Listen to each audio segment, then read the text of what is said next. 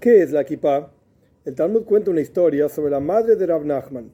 Cuando ella estaba embarazada de él, se encontró una vez con una de estas personas que miran las estrellas. Y ellos le dijeron que su hijo iba a ser un ladrón. Y ella se sorprendió, ¿y qué hago con el niño para que no sea ladrón? Ellos le dijeron que siempre tenga la cabeza cubierta. Es decir, el concepto de la kippah genera en la persona la conciencia de que está constantemente Dios observando y sabiendo todo lo que la persona piensa, dice y hace. Más aún es interesante que en Yiddish, kippah se dice yarmulke. Y yarmulke son dos palabras, iro, malko, temor al rey.